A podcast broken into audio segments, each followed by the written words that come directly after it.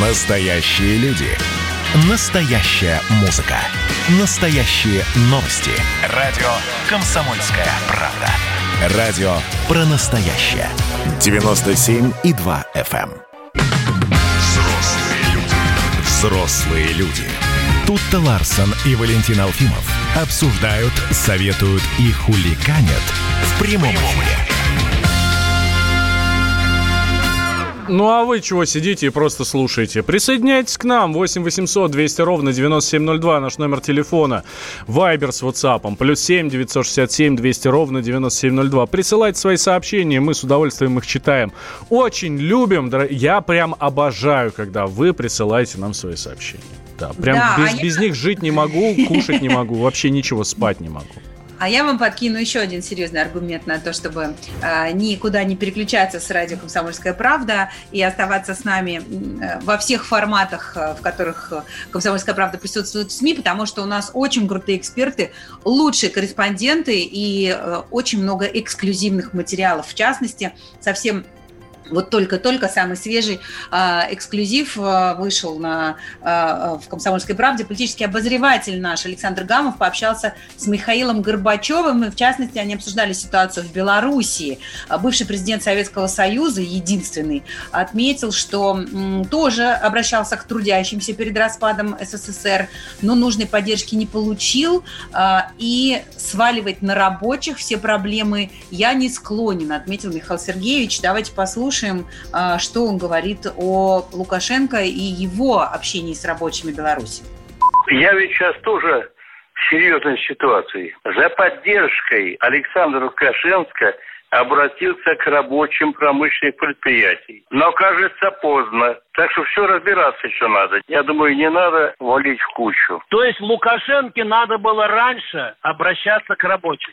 Да. А Горбачев, когда ГКЧП он не опоздал? Мы все сделали для того, чтобы, но получилось так, что... Вы имеете в виду договор федеральный? Компартия раскололась. Ходили, агитировали, за то, чтобы Беловежье поддержать. А позиция у Горбачева была другая же. Вы за федеральный договор? Да, да, и новый договор уже был опубликован даже. Это все надо разобраться. Я думаю, все это еще не ясно. А еще Горбачев добавил, что он добровольно ушел с поста президента Советского Союза. Ушел, но только чтобы избежать раскола и нашей внутренней войны, говорит э, Михаил Сергеевич, добавив, что в результате удалось избежать кровопролития и гражданской войны. И вот это вот очень хороший момент. Я, давай, давай э, как раз про него и поговорим, тем более, что тема тебе достаточно близка. Да, Тута Ларсен, я про тебя Ты говорю. про Советский Союз сейчас Нет, говоришь? не про Советский Союз, а про раскол в обществе. Смотри, я тут регулярно в эфире рассказываю о том, как мне пишет моя сестра из, из Беларуси. Беларусь. Да, она живет в Новополоцке. Вот. Э, и я уже рассказывал, что ее сына, то есть, соответственно, это мой племянник, его э, приняли и он просидел какое-то время там в Окрестино, по-моему, 5 суток. Выпустили, слава богу. Раз, рассказывать не хочет категорически о том, что там было, потому я понимаю его, потому что это было страшно. Да? И вот буквально на, накануне мне пришло сообщение от моей сестры. Валентин, все, что происходит в Беларуси, очень страшно и плохо. Но это ничто по сравнению с тем, как люди начинают относиться друг к другу. Именно здесь, в Беларуси. Я думала, что это только в моей семье. Моя старшая дочь э, со мной не разговаривает за то, что я сделала свой выбор. С моей соседкой не хочет общаться ее зять. Сейчас все идет к тому, чтобы настроить родных против родных, то бишь брат на брата. Кто это делает, мы понять не можем. У нас сосед, старик, говорит, что каждое утро он боится проснуться находится в другой стране. Мы же это уже переживали. Мы уже это переживали, хорошо видели на примере Украины. Я почему и говорю, что эта тема тебе очень близка. Ты как человек с Донбасса, э, я думаю, тоже видела много вот таких вот разделенных семей, много таких э, судеб. Я, я тебе больше скажу, нет ни одной семьи в Украине, которая бы, в которой бы не было этого раскола. И нет ни одной... Я, и, и я думаю, что очень мало есть семей в России, которых это не коснулось, потому что мы настолько тесно связаны, что у нас коллега ли, родственник ли, друг ли обязательно имел какое-то отношение к Украине или был оттуда родом, или...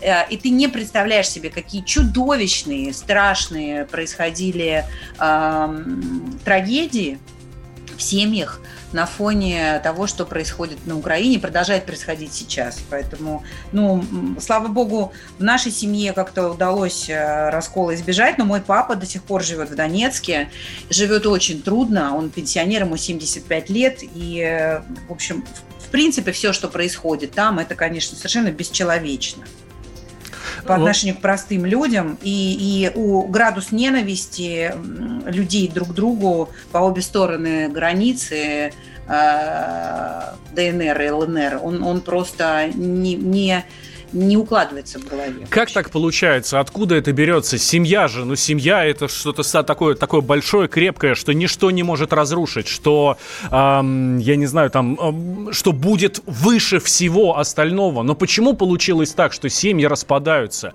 Э, Валь, я не знаю, у меня есть люди, ответ только живут, библейский, знаю, там... понимаешь? У меня есть, я человек религиозный, я могу только тебе цитату из Библии привести, понимаешь, из Нового Завета, что как бы э, враги человеку домашние его в этом смысле, понимаешь? Потому что это, это какая-то бесовщина. У меня другого объяснения нет. Есть, на твой взгляд, какой-то выход из этой ситуации? Мне сложно говорить, понимаешь? Я москвич, у меня тут все в Москве. Валь, ты пойми, что а, а, это же ситуация, а, здесь же очень много слоев, да, есть есть политический выход, есть, наверное, какой-то морально-этический выход, но судя по тому, что на, на Украине происходит, я выхода не вижу потому что люди очень охотно, э, очень охотно следуют за этими маяками, за этими месседжами, за этими ну, какими-то формулами, которые действительно непонятно откуда берутся, а скорее всего они... Я вообще тоже верю в теорию заговора, и, и если бы не было теории заговора, тогда вообще это было бы все настолько бессмысленно, что ну, стоило бы только выйти в окно, знаешь, от того, что это все не имеет вообще никакой причины, никакого смысла, никакого и никаких последствий. Поэтому, э, да, я верю в теорию заговора, верю в то, что людям а, просто навязывается, прививается а, то или иное мнение очень, очень правильно, очень психологически точно, и люди начинают верить в то, что это их собственное мнение, что это их собственные ценности, установки, и они за них начинают биться и начинают их отстаивать. Ровно об этом мне Это пишут. война. Это война в головах, понимаешь? Война сегодня это не только и не столько пушки, бомбы там и, э, и э, шумовые гранаты и прочее. Война сегодня это война за, ну реально за психику человека, за его душу, за его э, голос, за его лояльность тому или иному, той или иной доктрине. И, и к сожалению, в этой войне ну, не побеждают светлые силы никогда.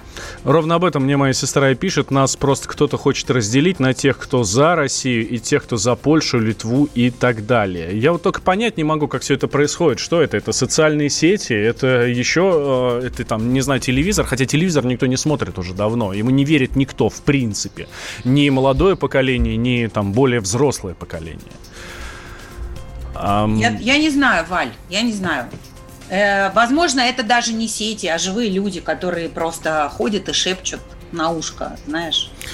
Или волны... Тех или иных, тем или иным людям, тем или иным детям, там, в тех или иных местах. Или волны и чипирование, да, про которые... Да, да, облуча... облучают огромной установкой, да. Что-то Х... такое. Хорошо, будем Простите надеяться. нас, уважаемые радиослушатели, мы сейчас с Валей ушли за пределы вообще каких бы то ни было э, разумных, э, э, научных и прочих вещей. Мы некомпетентны в данной области, просто это просто эмоциональное оценочное суждение. Это просто Окей. боль. Это просто мы боль, я бы так сказал сказал, да. да. Мы очень надеюсь, что никакого раскола в обществе, в людях между собой никогда не будет. Всем любовь, друзья. Но вы же взрослые люди. Все о событиях в Беларуси. Круглосуточно. На радио «Комсомольская правда». Наши спецскоры выходят в эфир из эпицентра событий. Попал тут под замес. Главное событие сейчас разворачивается в районе метро Пушкинская. Там погиб человек. Как вы слышите, удары по зеркалам не останавливают автолюбителей. Они продолжают сигналить свои клаксоны, возмущаясь действиями силовиков. Здесь действительно было небольшое столкновение с применением светошумовых гранат. Жители республики делятся своей болью. Мы бездорожье отходим. Они на нас идут дубинками, щитами и с гранатами. Политики, журналисты и политологи дают самые точные прогнозы. Точка невозврата пройдена, она как раз начинается, когда проливается первая кровь уже. Там действует закон, кто первый выстрелил, тот и не прав. Вообще на Лукашенко есть ровно один человек, который может на него повлиять. Вот как он сказал, что сын часто с ним не соглашается. Военные должны про это серьезно думать, вот как до Коли добраться и повлиять. Чем закончатся протесты в Беларуси, вы узнаете первыми. На радио «Комсомольская правда». Гуляй, дядя, по улицам и проспектам. Я по-хорошему прошу и предупреждаю всех. Народ Беларуси сделал свой выбор. Взрослые люди. Взрослые люди. Тут-то Ларсон и Валентин Алфимов обсуждают, советуют и хулиганят в прямом эфире. Я вот слушаю новости и, и думаю про белку и стрелку. Вот представляешь, живешь ты своей дворняжьей жизнью там на улице, Все у тебя выживаешь, хорошо, пом- да? помоечку нюхаешь, на, на заборчик писаешь, и вдруг раз подъезжает черная большая машина, тебя запихивает воронок, в скафандр и отправляет в космос, а потом ты звезда. Вот это собачий социальный лифт. Сразу Булгаков вспоминается. Но, тем не менее, интересно, надо почитать вообще историю, как они э, нашли этих собак. Если они дворняжки, значит, они уличные были, что ли? Ну, та- так и было. На улице отловили? Кстати, по, по, по поводу «Белки и стрелки» есть совершенно замечательный полнометражный э, российский мультик. Там Сергей Гармаш там играет, ну, в смысле, озвучивает кого-то там еще кто-то. Э, несколько раз его смотрел, прям такая кайфушечка. Очень всем советую. И детям тоже обязательно его покажите, правда. Ну, понятно, что мало общего он имеет с э, реальной жизнью, но очень-очень-очень классный. Там как белка и стрелка там готовится к этому полету. Кстати, я бы его сравнил с э, фильмом «Время первых», где тоже там где Евгений Леонов играет, да, где... Такое а, вре- время первых на минималках для детей, да? да, да, да, да, да, да, да, да. Вот. Только вышел он намного-намного раньше, чем фильм вот этот «Время первых». Так что, друзья, очень советую вам, посмотрите, пожалуйста. А, давайте вернемся тогда в Беларусь. Тут э, э, тоже история творится, я бы так сказал. Вот. Э, и она творится сейчас, конечно же... Мы, вот мы накануне задавались вопросом, да, что сейчас изменилось от того, что там было, не знаю, там 5 лет назад или 10 лет назад, или 26 лет назад, в конце концов. Мы можем, э, на примере Беларуси, мы можем именно вот такими вот временными отрезками э, рассуждать. А изменились технологии, изменились политтехнологии, да. Вот мы тут в интернете нашли песню совершенно замечательную, которая, м, которая была записана вот много-много лет назад. Вот. И э, если бы сейчас Александр Лукашенко те же технологии использовал, может быть, и все совершенно по-другому было бы. Давайте сейчас услышим фрагмент. Мама просила, останься с нами. Папа просил, останься с нами. Ребята просили, останься с нами. Саня останется с нами.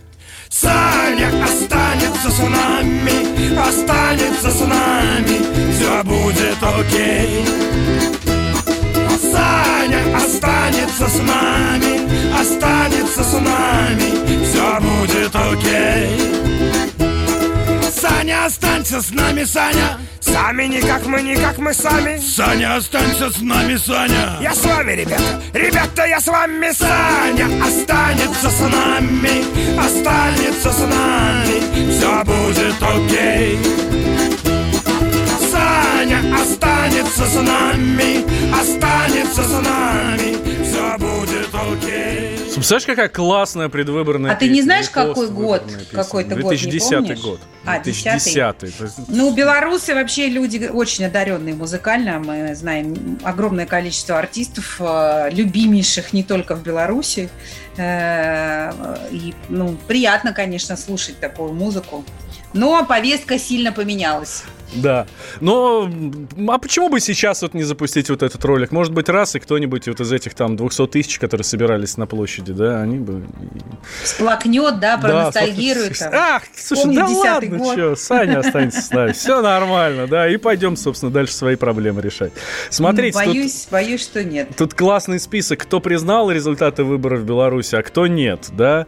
А, признали Китай, Россия, Турция, Азербайджан, Армения, Венесуэла, Вьетнам, Казахстан, Киргизия, Молдавия, Никарагуа, Сирия, Таджикистан, Узбекистан. Кто не признал выборов, э, результатов выборов в Беларуси?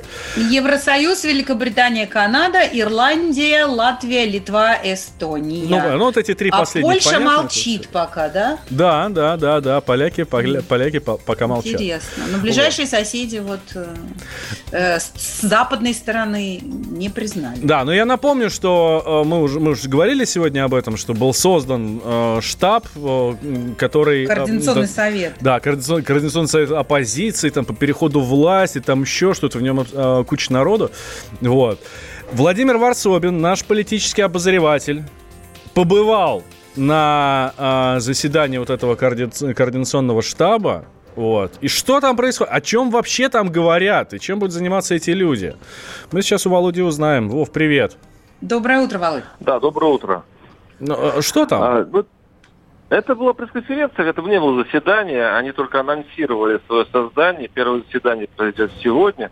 Но интересно, что первый, кто анонсировал это заседание, это был координационного штаба по передаче власти – был, конечно же, Александр Лукашенко, который за два часа э, заявил, что это собрание случится.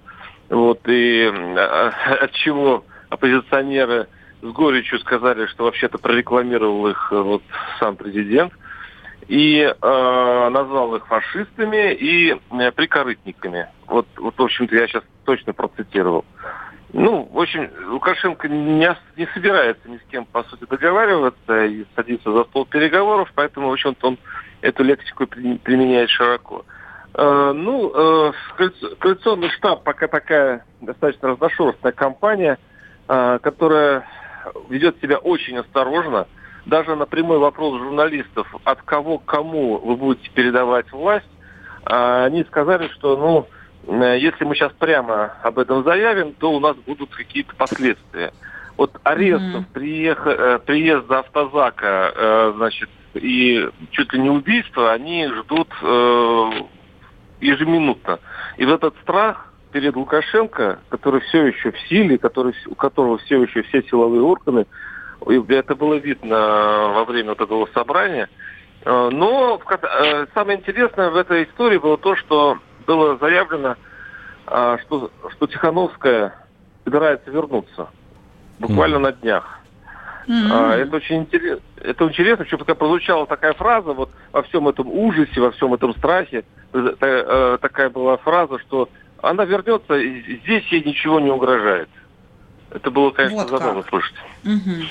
Ну, а что забавно? Может, и правда уже ничего не угрожает? Ну, очень ситуация непредсказуемая, как при любой бархатной революции, ситуация непредсказуемая. На, на что э, решится Лукашенко, неизвестно. Э, судя по, по тому, что транслируют э, его государственные каналы, э, Лукашенко находится в взвинченном состоянии. И, ну, просто, если, если лидер нации находится в таком серьезном положении, то, мне кажется, он должен как-то э, примирить народ. То есть он э, должен пойти на какой-то компромисс. Он должен, по крайней мере, не называть своих оппонентов, которые вообще-то собираются э, по городам и весим в, в астрономических количествах, не, ну, по крайней мере, не ругательными словами. Не оскорблять, Лукашенко, да? Да. Лукашенко, Лукашенко взвинчивает ситуацию, и поэтому, когда вот э, это все происходит, говорить о том, что хоть кто-нибудь в Беларуси в этой ситуации может чувствовать себя в безопасности, но это очень странно. Мне кажется, здесь другая история. А, здесь, видимо, позиция решилась э, на свой э, главный козырь. Это такая вот Жанна де Арк, горящая в пламени революции. А, это, конечно, будет очень смелый поступок, если Тихановская вернется из Литвы. Потому что действительно у властей не будет никакого другого выхода, как э, ну, принять с ней репрессии. Я просто не очень представляю, что Тихановская вышла к протестующим и собрала там полмиллиона людей в Минске, что, что этого Лукашенко допустит. Слушай, ну какие репрессии, если весь э, западный мир сейчас э, просто с огромной лупой над Лукашенко склонился, и э, этот приезд э, как раз Тихановской, я думаю, что не без их поддержки э, осуществляется, и у него наоборот руки связаны по всем вообще все, по всем вариантам. Он ничего не сможет ей сделать, просто потому что Ох. стоит только одно, один шаг в сторону Тихановской, хоть какая-то агрессия, хоть какое-то там, я не знаю, э, нарушение прав человека в ее сторону, и все, и схлопнется вообще вся экономика, и все там санкции такие посыпятся, и такие, то он будет персоном грата везде. Зачем ему это надо? Ох, не надо недооценивать Лукашенко. Во-первых, э, все э, санкции будут уже применены, и уже, в общем-то, все будет для него с Запада плохо. А, а вот мы не а вот Россия, кстати говоря, не только не только признала выборы, поздравив Лукашенко, но в общем никаких санкций вообще не идет никакой речи, поэтому в этом смысле Лукашенко может к нам прислониться. А с другой, ну, э, вот сейчас уже пошли такие заявления, адресованные к рабочим, которые бастуют. Им уже угрожают, угрожают э, увольнениями, уже, значит, э, они жалуются, что на них давит администрация. И вот того, э, той эйфории, того ожидания, что вот еще чуть-чуть и э, все посыпется, уже такого нет. Э, один из представителей э, тракторного завода, который был на пресс-конференции, кстати, ты об этом заметил, он даже призвал журналистов морально поддержать бастующих, потому что э, бастует, оказывается, на заводе его только 20%, остальные боятся. Вот этот угу. страх, он очень силен в Беларуси. И думать, что Лукашенко э, деморализован, хотя это так, а, и собирается сдаваться, и каким-то образом смягчает режим, нет. Он пока отозвал силовиков, а, пока он что-то выжидает, но я думаю, что в этой ситуации силовые решения еще очень возможны. Ну, Володь, спасибо большое. Владимир Варсобин, политический обозреватель «Комсомольской правды», был с нами на связи. Следит за тем, что там происходит, за, за тем, что происходит в Беларуси.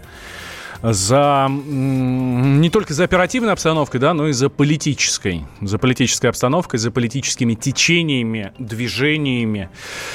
А, и обязательно мы вам все рассказываем. Подписывайтесь на Володин канал в Телеграме. Варсобин он так и называется. Там, там вся оперативная информация. Точно так же, как и у нас на радио «Комсомольская правда» и на сайте kp.ru и в газете «Комсомольская правда».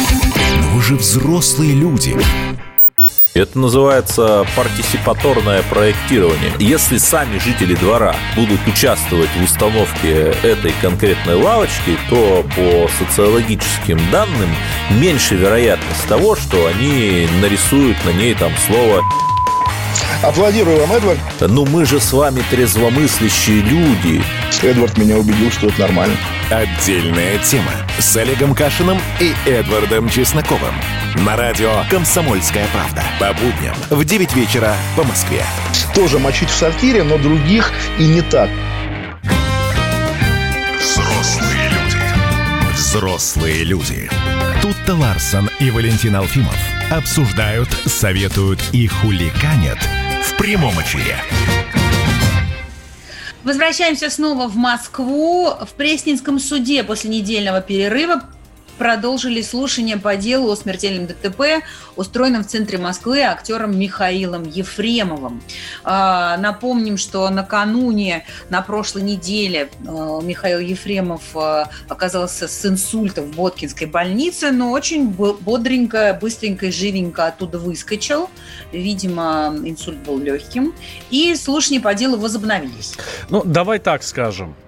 А если это был инсульт, и он, и Михаил Олегович его пережил, да, э, и восстановился mm-hmm. после него, то мы за него очень рады. Здоровья да. Михаилу Ефремову здесь, я и думаю, никаких... Честь и слава врача Боткинской, которые так быстро привели ак- актера в чувство. Да, об этом, кстати, об этом, кстати, говорил и адвокат семьи погибшего Сергея Захарова Александр Добровинский. Давайте услышим вот этот фрагмент, знаете, который такой немного, немножко ернический, как мне показалось, по крайней мере. Я просто присутствовал при реинкарнации сегодня. Сидел Михаил Олегович, и после того, как я зачитал иск, он высказал несколько слов своим адвокатам, что мне было приятно слышать, а потом ожил. Вы представляете, это чудеса, просто надо послать в Боткинскую больницу поздравления и поднять им зарплату, что они творят. Поставили на ноги человека, вот, это страш, вот этот страшный суд, вот эта страшная история как-то все больше превращается в какой-то театр. Ну, по крайней мере, мне так кажется. Возможно, я как человек, который смотрит со стороны, возможно, я ошибаюсь. Кто точно не может ошибаться, это Алена Мартынова, наш корреспондент. Она следит за судом и бывает на всех заседаниях. И прямо сейчас с нами на связи. Алена, здравствуй. Доброе, доброе утро, утро, Миша, Таня, всем доброе утро. А... Ален, скажи, пожалуйста, а Михаил по-прежнему не признает своей вины и говорит, что ничего не помнит? Да, да. И когда э, э вы сегодня вот э, две минуты назад объявляли, да, и говорили, что ДТП устроено Михаилом Ефремовым, э, хорошо, что не слышал и не присутствовал у нас э, в эфире его адвокат Ильман Пашаев, потому что он бы тут же поправил, что это ДТП, устроенное э, автомобилем Михаила Ефремова. А вот то, что он находился за рулем и вообще, собственно, э, все это сделал, это еще предстоит доказать. Ах ты ж ядрит, я-то думал, что ж такое-то, а? Я все время такие ситуации сравниваю с тем, что вот толкнешь кого-то кого-то под поезд, он, соответственно, под поездом... Ну, простите за, за, за, за такие сравнения. Толкнешь кого-то под поезд, он под этим поездом, по, поездом погибнет. Ты виноват? Нет, не ты, поезд виноват. Подожди, Валя, мы все это время, весь этот год ждем пришествия инопланетян, потому что это логическое завершение года должно быть такого. Не знаю, вот я они, я они уже пришли, захватили автомобиль Михаила Ефремова, видимо, так? Ален. Послушай, да? Ален, а как это, как это вообще действует? Есть же свидетели, а, которые видели его за, за рулем этой а, машины, из которой он вывалился. На самом деле это действует как-то вот действительно магически. А, есть даже уже не только люди, которые говорят, что своими глазами видели этот момент, есть уже и видеозаписи, а, ну, правда, издалека, подтверждающие, что именно Михаил Ефремов выходит из автомобиля со стороны водительского сидения. Но вот, э, тем не менее, выходит в прессе камерам адвокат Паша Шайка говорит, это все ложь и провокация, ничего подобного не было. Но на самом деле сегодня вот наступает такой уже самый интересный момент. Сегодня э, Михаил Ефремов должен давать показания. Скорее всего, в суд также приедет его жена Софья Кругликова, которая тоже что-то пояснит. Не знаем, правда, что, потому что ее вообще в тот момент и в Москве не было. Ну да ладно. А самое главное, сегодня должен выступать, если, конечно, его успеют привести откуда-то издалека, некий тайный свидетель, некий мистер Икс, который все разложит по полочкам полицейскому и докажет невиновность Михаила Ефремова. Господи, слушай, это какое-то просто кино. Вот я смотрела тут детективный сериал Перри Мейсон, э, такой нуарный, знаешь, про 30-е годы там в, в а, Америке. И вот это только в кино такое бывает. Вообще, правда, какое-то абсолютно не э, ощущение нереальности происходящего. Особенно если учесть видеозапись, где Михаил Ефремов признается в том, что он виноват которую он опубликовал сразу после этого ДТП, э, и говорил, что нет больше Миши Ефремова. А скажи, расскажи, пожалуйста, Ален, про иски э, потерпевших. Почему такая странная разница? И почему э, старший сын Захарова действует отдельно от всей остальной семьи? Э, ну, начну действительно с того, что группа потерпевших э, представлена двумя разными, скажем так, командами. Э, в первой условной команде три человека. Это официальная жена, младший сын и брат погибшего Сергея Захарова. А вот вторая команда – это старший сын от первого брака Виталий и, собственно, его адвокаты и представители. Изначально очень много слухов ходило о том, какие будут иски, раз такое громкое дело, то это может быть и 100 миллионов, и 500 миллионов. Их активно подогревал Ильман Пашаев, который говорил, что с них буквально вот требуют огромные миллиарды денег. Э, но э, в общем-то, да, действительно, еще на прошлой неделе старший сын, вот отдельный, он заявил свой иск, 6,5 миллионов. Вот он э, оценил такую сумму свои э, страдания в связи с потерей отца. А Александр Добровинский, э, представитель троих потерпевших, очень долго держал паузу, и вчера это было, ну, буквально театральное действие, разыгранное как по нотам. Он очень долго зачитывал иск, оскорбления, которые в прессе звучали от Ильмана Пашаева, о том, что вся деревня, уже и кошки, и собаки, значит, сейчас будут просить, чтобы их признали потерпевшими, потому что все хотят нажиться, и бедный, и покойный, он, в общем-то, в гробу переворачивается, потому что, оказывается, все только и ждали, когда он умрет, чтобы озолотиться. Ну, в общем, долго это зачитывала, потом э, говорит, что нам эти грязные деньги совершенно не нужны, значит, солидарно просим взыскать 1 рубль. То есть получается по 33 копейки на человека. Это вот такой был красивый ход, который Символический очень долго такой жест, да? Да, да, да, да. То есть э, семья э, в лице жены, э, брата и младшего сына требует просто справедливости, а деньги ваши сами себе куда хотите деньте, да? Да, да, именно так. И вчера они отказались от комментариев, когда их пытались спросить, а вот вы не пожалели, что у вас там один рубль, да, старший сын там шесть с половиной миллионов? Нет, нет, нет. В общем, без комментариев рязанская семья оставила прессу. Ну, посмотрим, сколько, э, сколько будет э, действительно уже в итоге, потому что, как э, говорит нам адвокат Эльман Пашаев, что никакие 6,5 миллионов в России вообще не бывает таких прецедентов. Там 200-300 тысяч миллион, ну, край полтора, возможно, чтобы, в общем-то, выплатил виновник по таким искам о возмещении морального вреда. А, а, Ален, во сколько сегодня заседание и кто уже приехал? А, заседание сегодня, как и во все остальные дни в 10 утра. Журналисты приехали уже, наверное, ну, как обычно, человек 100 толпа. Все разминаются. Кто-то ест шаурму, потому что день будет тяжелый, длинный, и поесть будет нельзя. Э, кто-то курит. Ну, в общем-то, все стоят на стреме и ждут автомобиль ФСИН, который изо дня в день привозит Михаила Ефремова. Э, еще раньше очень картинно так появлялись адвокаты, но вот теперь они сменили почему-то тактику. Например, вчера Александр Добровинский вместо того, чтобы демонстрировать демонстрировать нам свои Роулсы и Майбахи и другие красивые автомобили, он как-то вообще незаметно появился, где-то оставил машину э, и, в общем-то, пришел пешком в суд.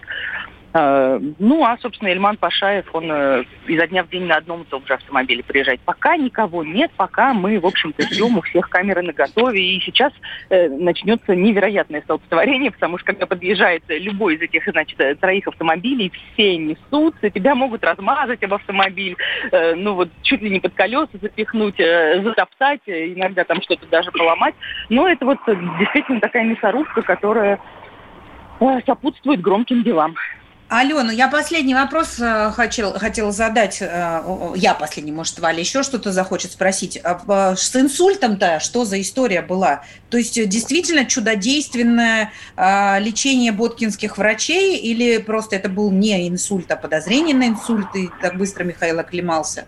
Значит, в, очень... в его документах из Боткинской больницы в эпикризе указан диагноз, значит, острое нарушение мозгового кровообращения. То есть, грубо говоря, по по-русски это прединсультное состояние. Угу. Вот. Но адвокат еще настаивает на том, что у Михаила Ефремова тяжелейшая неизлечимая болезнь ХОБЛ, хроническая обструктивная болезнь легких. Ну, в общем, это такая вещь, при которой вылечиться невозможно, можно только поддерживать нормальное состояние с помощью медикаментов, свежего воздуха, здорового образа жизни.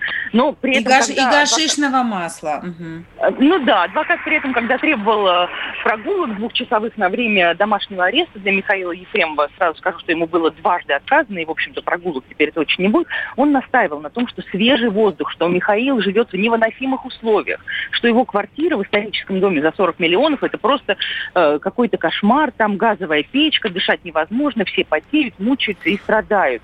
Ему нужно выходить. А ему говорят, э, Эльман, а, собственно, курить бросил Михаил, потому что у него рекомендация врачей, значит, отказ от курения. Он, нет, нет, нет, курить он не бросит, но вот как бы гулять, выходить, дышать ему Господи, надо. несчастный человек, несчастный человек. Приехал бы к нам в Лось, у нас там свежий воздух, у нас зелень, никаких... Нельзя же, Валь, нельзя, все, человек под арестом, практически в этом, в Зиндане сидит. Да, Ален, спасибо тебе большое, мы отпускаем тебя, эм, следи за тем, кто, кто там как приезжает, сегодня да, обязательно Да, и береги руки-ноги. Да, да, да, да, да. И завтра в эфире тоже обязательно услышимся, сегодня очень много интересного будет, много интересного.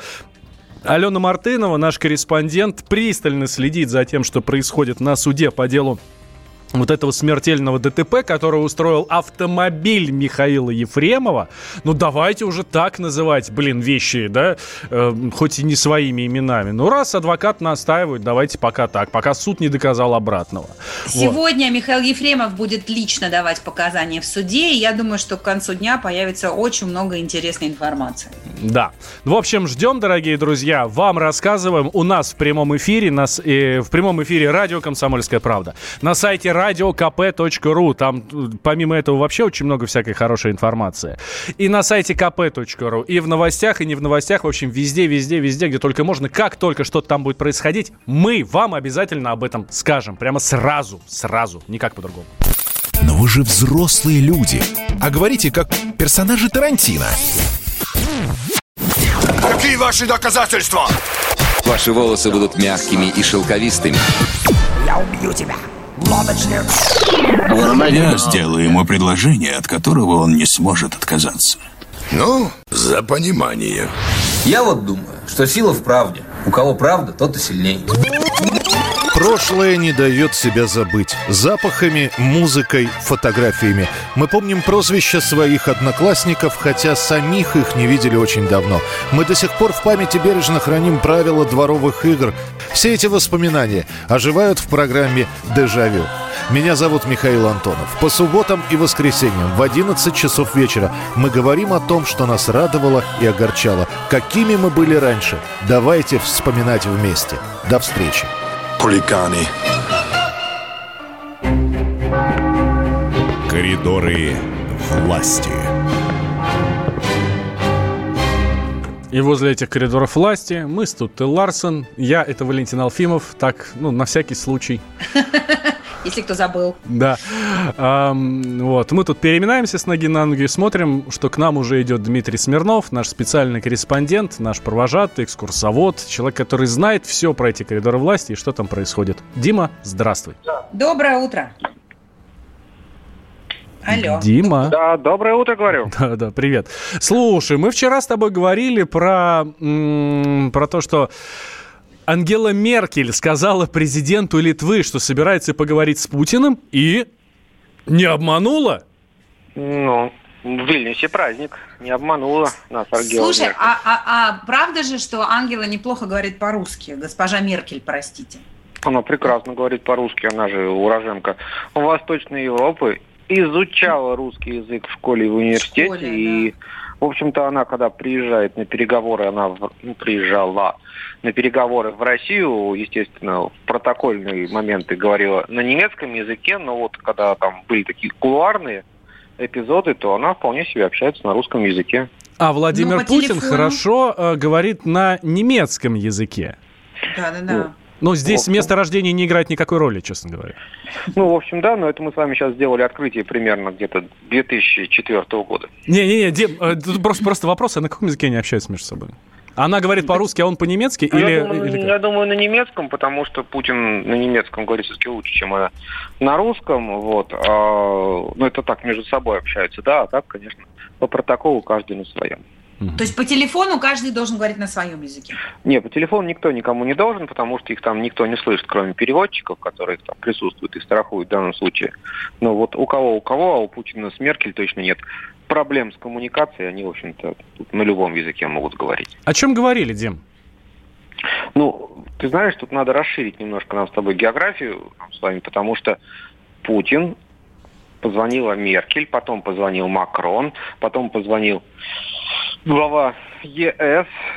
А, в общем, кто вчера только не позвонил в Кремле, звонил телефоны, все говорили об одном и том же, о ситуации с Белоруссией. В общем, как бы, а чего вы не позвонили там в Киев или в Варшаву или в тот же Вильнюс, в Минск, в конце концов, но все звонят в Москву. Вот. И, видимо, они хотят не столько как бы что-то сказать, сколько услышать мнение да, президента России по этому вопросу и пытаться выяснить, что будет Россия предпринимать в этой ситуации. Угу. Mm. А что будет Россия предпринимать в этой ситуации? Ну, есть какие-то итоги, Дим? Я к тому, что... Ну, та... А там нет, нет итогов, там же есть просто у нас сообщение о том, что вот состоялся разговор, говорили о том-то и о том-то. Тут дальше еще более такая загадочная коллизия у нас имеется, потому что наши белорусские коллеги сообщили о том, что состоялся третий уже телефонный разговор за четыре дня Владимира Путина и Александра Лукашенко. Ну вот прошли, ну, скажем так, ну сколько, часов 16-17 уже. С нашей стороны никаких сообщений об этом нет. На Кремле, вот на сайте Кремля обычно появляется новость о том, что вот Владимир Путин, там, Макрон есть, Меркель есть. Вот. Остальные все имеются у Лукашенко, отсутствуют. Угу. Я не знаю, с чем это связано вот так вот. Я не, как бы, типа, зачем, ну, надо ли делать из этого секрет? Я, нет. А, был ли разговор? Ну, я не знаю, что вряд ли нас обманывают наши коллеги из Минска, да. Не, не знаю. Вот а как ты думаешь, вот а, все-таки эм, европейских лидеров... Э, что европейских лидеров? У тебя микрофон снова отвалился зараза. Давай. Это все европейские лидеры. Интересует э, э, просто ну, намерение Владимира Путина, его мнение. Намерение, его мнение или... Да, или, или, может быть, они видят нашего президента ну, в качестве какого-нибудь, э, ну, Треть... если не миротворца, то да. Ну, Третьей стороны, которая все, всех успокоит. Да, да, ну, который тут... может помочь ситуации урегулироваться. Ну, ты вместо запятых там у себя в тексте поставь плюсики, и получится как раз у нас с тобой ответ за знаком равенства, потому что, в общем-то, Владимир Путин, несомненно, тут главный, как принято сейчас говорить модное слово, актор, да, в этом в этой истории, как бы от того, что сделает Путин и куда он там, пойдет, будет и зависеть, как будет развиваться ситуация и в Беларуси, и в Восточной Европе, да и, в общем-то, на континенте целиком. Поэтому mm-hmm. вот именно этим вызваны звонки. Они хотят узнать, что будет, они говорят, а скажи, пожалуйста, а это похоже на то, что происходило во, во время э, Майдана в Украине? Такие же были звонки? Ну, там Или был вообще обвал звонков. Там с одним Обамой только раз пять, по-моему, за месяц поговорил Путин. В общем, это только официально, да, то, что извещается. Вот, там был, я не знаю, он, по-моему, не, не отпускал трубку телефона. Вот, но там была немножко другая ситуация, потому что сейчас вот, вот мы сами там подойдем кому-то, и вас я спрашиваю, а что Россия сделала вот за, там, за, за последний месяц по отношению к Беларуси? Ясно. Соблюдала а соблюдала максимальный нейтралитет. Да ничего не сделал, сидит и молчит, да? Вот. А, вот официально, ну, по крайней мере, то, что мы видим. А если вы вспомните там события 2014 года, то там, мягко говоря, Россия много чего сделала. А, Дим, давай тогда отвлечемся немножко от белорусской темы. Да? А, тут в Америке говорят, что Путин лично руководил вмешательством в выборы. Это заявление Сената США. Куда выборы? Куда? Беларусь да, да нет, какой Беларуси? У них тут, туда, там, вы, в их выборы. А, в американские да, выборы? Да, да, 16 -го года, который был.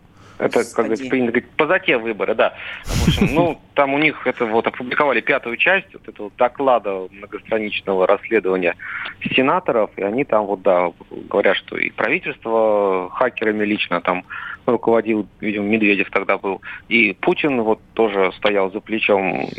Ну, как бы, а чего другого мы, как бы, там ничего другого Мы... не могло быть. Путин, что... Путин мышку держал. Ну, как бы, да, говорит, вот сюда, сюда кликай, что ты корявый ты, господи. Вот, то там просто, если бы они что-то другое написали, они перечеркнули первую часть частей, да, первые части, четыре части, вот, которые вышли этого доклада. Ну, так не бывает, когда мы, мы все смотрим там вселенную Марвел, да, или еще какой-нибудь там. Понятно, что должны события развиваться и прийти к катарсису, а в конце выйти вот кто? Владимир Путин. А, еще одна, а, еще одна встреча вчерашняя э, в, в Кремле. Я, э, в Кремле или где, где встреча? В Новоогарево. В Новоогарево, да. Владимир Путин встретился с Игорем Сечиным, с главой Роснефти, и даже подарок от него получил. Да. И, и, это не, и это не корзина колбасы, если что.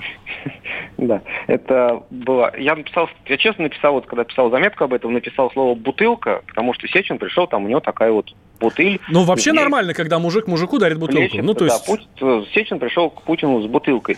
А наши коллеги на сайте, я не знаю, их одолела какая-то стыдливость, они поправили на слово «колба». Хотя mm-hmm. нифига это не колба, я вам скажу, друзья. Колба не такая, я видел на уроках химии они другие. А вот действительно он пришел, такая бутылка хрустальная, с э, крышкой, соответственно, хрустальной запечатанной, он вынул из такого презентационного вполне себе ящичка. прозрачного и подарил Путину, так, чтобы, если кто не знает еще, то это э, нефть, которая добыта на новом месторождении, и там как угу.